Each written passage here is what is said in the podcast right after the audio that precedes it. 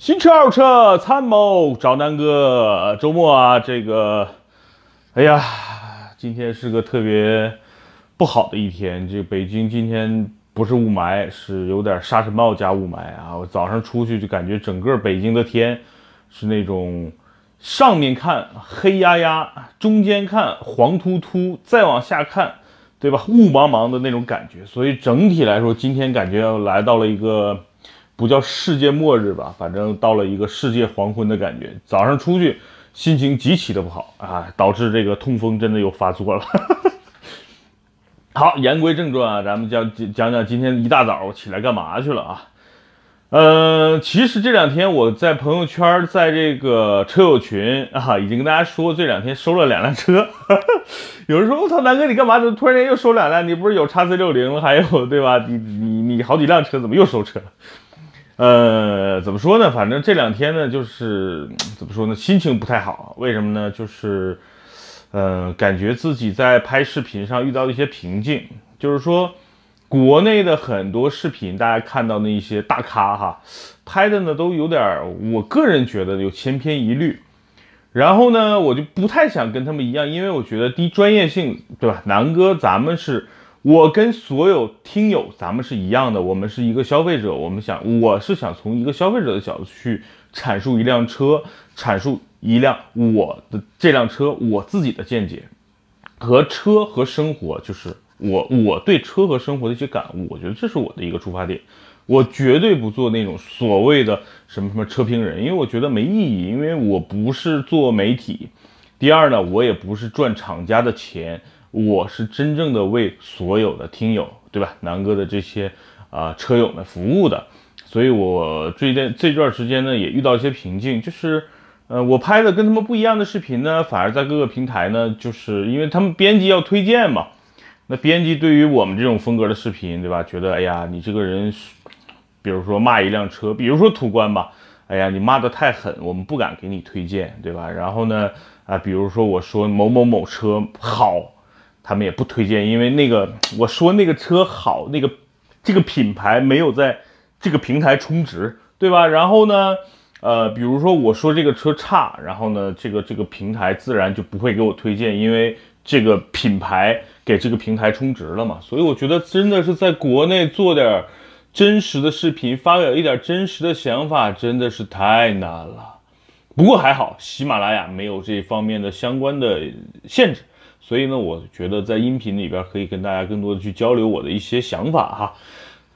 嗯，大老老规矩，然后如果大家想加南哥的这个车友群，可以关注这个南哥说车的公众号，然后还有这个加南哥的微信也行，幺七五四四幺幺八啊，大家可以在节目下方留言，每期呢我我争取都会抽一些幸运的这个听友，然后送一些小礼品啊，这个这个。呃，礼品不在贵重，在于一份心意啊，所以呃，希望大家能够多多支持啊！记住啊，关注南哥说车公众号或者加南哥的微信幺七五四四幺幺八。呃，我的其实呢，这两天为什么收两辆车？其实都是朋友的车，然后呢，呃，正好手里边还有两个指标嘛。因为大家知道，在北京有有指标是太不容易了，对吧？这个有指标，你就可以不停的收车玩车，但是你没有指标，哎呀，只能望车兴叹。正好我最近手里边指标比较多哈，比较膨胀，然后呢，加上这两个车真的是太便宜了啊，跟大家不不不不不卖关子了，直接跟大家公布了。其实呢，两个车加起来就十多万块钱啊，都是很便宜的车，而且都是老车啊。其中一个呢是 SUV，这台 SUV 呢也挺有意思的，它是一台个人不算个人一手，算公司一手车，因为原来是挂在公司名下的，是一台路虎的。SUV 啊，叫神行，大家知道这个可能神行就比较陌生。神行是国内最早推出一款路路虎的一个小型的 SUV，和什么 RV 四啊那个那个造型挺像的啊，很很传统、很硬派的那种感觉的。但那个车呢，其实是这个朋友因为到期这个车到期了，然后这个公司的标要腾出来，所以呢他就想卖了。然后这个车呢又是个国二了。大家知道国二的环保标现在在北京是不让跑的，所以这车就价格就对吧？一跌再跌，我就以一个比较低的价格，几万块啊，啊七七八八。我觉得这个车因为它年头比较长了，零六年的到现在十几年了，我整个车我看了一下车况一般，也需要很多地方去修理去修复。啊，所以呢，我就到差不多我我这个车到手，再加上修复的钱，应该五六万块钱吧就能搞定，所以价格是很低。但是我比较纠结的是这个车，呃，上完牌之后，在北京很多地方不让跑啊，是有些限制。但是没关系，我觉得这个车是值得去收藏的啊，毕竟是最早的一代路虎在国内上市进口的那批车。然后呢，这个车。呃，整体车况还不错，就是一些易损件啊、座椅啊等等这些需要做修复，所以正好拿这个车练练手了，对吧？人都说这个买了路虎之后，男人就会修车了。我觉得正好我学学修车，拿这个车练练也挺好。所以呢，这是一台路虎的神行啊，这个军绿色的，还挺帅的啊。二点五 V 六的发动机啊，挺挺奇葩的。这种车在国内其实保有量特别少。呃，第一呢，是因为你看零六年、零七年这个车当时要卖到六十多万。六十多万，那个时候是什么概念呢？零六年在北京能买价，大概在回龙观，就是北五环的位置呢，能买两到三套房子哈。所以 这个车在那个年代还是挺昂贵的，所以保有量比较少。第二呢，这个车其实动力一般。因为它虽然是 V6 发动机2.5，但是当时应该用的是福特的发动机，然后动力啊、参数什么表现都一般。而这个车是个全时四驱，它不是一个真正意义上的一个硬派越野车，所以它还是一个兼具公路和一些轻度越野的一个小车，所以啊，不算当年的一个热门啊。当年热门的还是普拉多呀，对吧？山猫啊，就是帕杰罗这些车。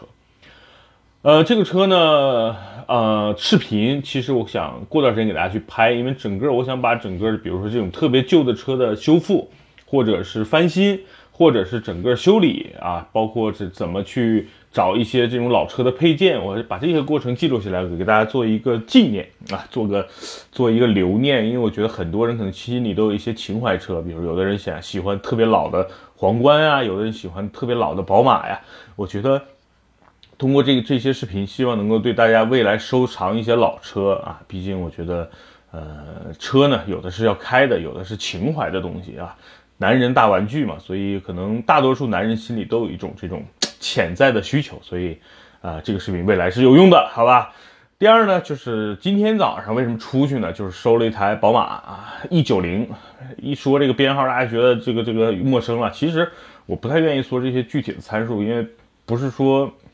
不在意或者说什么，因为我觉得很大绝大部分的咱们听友，咱们都是普通消费者。你说一些专业术语听不懂，就是零七年、零八年、零九年，就是国内第一批生产的宝马三系啊，华晨宝马当时呃在国内生产第一批宝马三啊，因为那个那个时候大家知道最早那批的同年的零七零八年的五系啊、七系啊，其实那个样子是挺难看的，而且就是那几年的五系。整个的销量是极其差的，就是因为那个颜值太，对吧？不是那么那么让所有人接受。当年的三系卖的很好啊，所以呢，今天去收了一个，车况还不错。嗯，零七年就将近是零八年一月份的车吧，跑了十一万还是十二万公里？实表，因为我查了整个变速箱的那个那个数据，变速箱显示就是跑了十二万公里。呃，车况还行，然后朋友的车。然后呢，就就低价卖给我了。然后国三起码还能跑，正好这段时间不是一直找小钢炮想玩改装嘛？说实话，真没什么合适的，买个差不多的这个，就是一三年、一二年的高尔夫 GTR，差不多开价都得十二三万、十三四万，确实不便宜。第二呢，这个想找个 TT 啊，找个什么，呃，这个斯巴鲁的力狮什么的，那反而价格也确实挺坑人的。啊，正好今天就是前昨天下午遇到这个车，然后哥们儿发了个朋友圈，我一看挺靠谱，马上我就给他打定金就定了。那就拿这个三二零开刀呗。虽然动力呢二点零自然吸气啊，但是当年的直列四缸是吧，还是很经典的。然后这个底盘也是当年所有宝马这个粉丝里边比较推崇的一代车啊。虽然动力放到如今。放到这个二零一八年，确实跟一些国产的什么一点五 T 可能的参数都不如，但是这个车当年是一台经典的车，而且样子啊、造型啊、内饰啊，我觉得还是挺符合那个年代宝马的调调的，而且关键是便宜嘛，我就把它收了。收了呢，今天把这个车从东五环开回来，整个一路其实大家知道我住在这个南五环嘛，那。开了差不多二三十公里，觉得还挺爽的。整体加速其实，在日常城市里边开啊，绝对不输给一些大大众的帕萨特、迈腾啊，就是那种二点零 T 的。因为大家知道这个车百公里加速十秒，就跟二点五的这个，比如说现在常见的，呃呃这个凯美瑞啊、雅阁啊都差不多啊，都是自然吸气，然后二点零升排量也不大，啊，整体宝马还是以底盘的调教跟这个方向盘的指向来来取胜的，对吧？这个内饰啊或者什么空间呀，当年的老三系肯定不是它的优势的这么一个加分项，所以整个车开起来还是好开的，哎，确实比高尔夫。开着舒服啊！我我买高尔夫真的就是为了你们，因为很多人问南哥呀，这个改装什么什么的一些入门知识，所以呢，当时想动了买高尔夫的念头，但是有了这个啊，这我就再也不想高尔夫了。可能以后有机会吧，可能弄个什么啊福克斯的 RS 啊，我觉得弄点这种车给大家改装，或者过几年等等那台 M2 不太值钱了。我以后可以拿那台 M2 去做一些深度的改装，对吧？那个改起来就更拉风了，弄个电镀的车漆啊，对吧？再改一改这个这个排气啊，然后再把那台 3.0T 的发动机再给它压榨压榨呀，我觉得那个车百公里能干到四秒，所以那是以后的事儿了。因为现在我不太想拿那么贵的车去动手，所以弄个这个宝马三系，对吧？我觉得可以好好试一试。啊，另外呢，还有一点优势是，就是宝马三系，尤其是老宝马三系啊，国内的配件相对来说比较充足，而且这车维修保养就就不太贵了。所以，因为它配件便宜嘛，都国产了，所以这个车可玩的这个空间还是挺大的。而且这也算是一个改装市场上比较热门的一个车型吧。好吧，那今天呢，跟主要就跟大家说说近期的一些动态啊，就收了两台车啊，一个 SUV，一个轿车。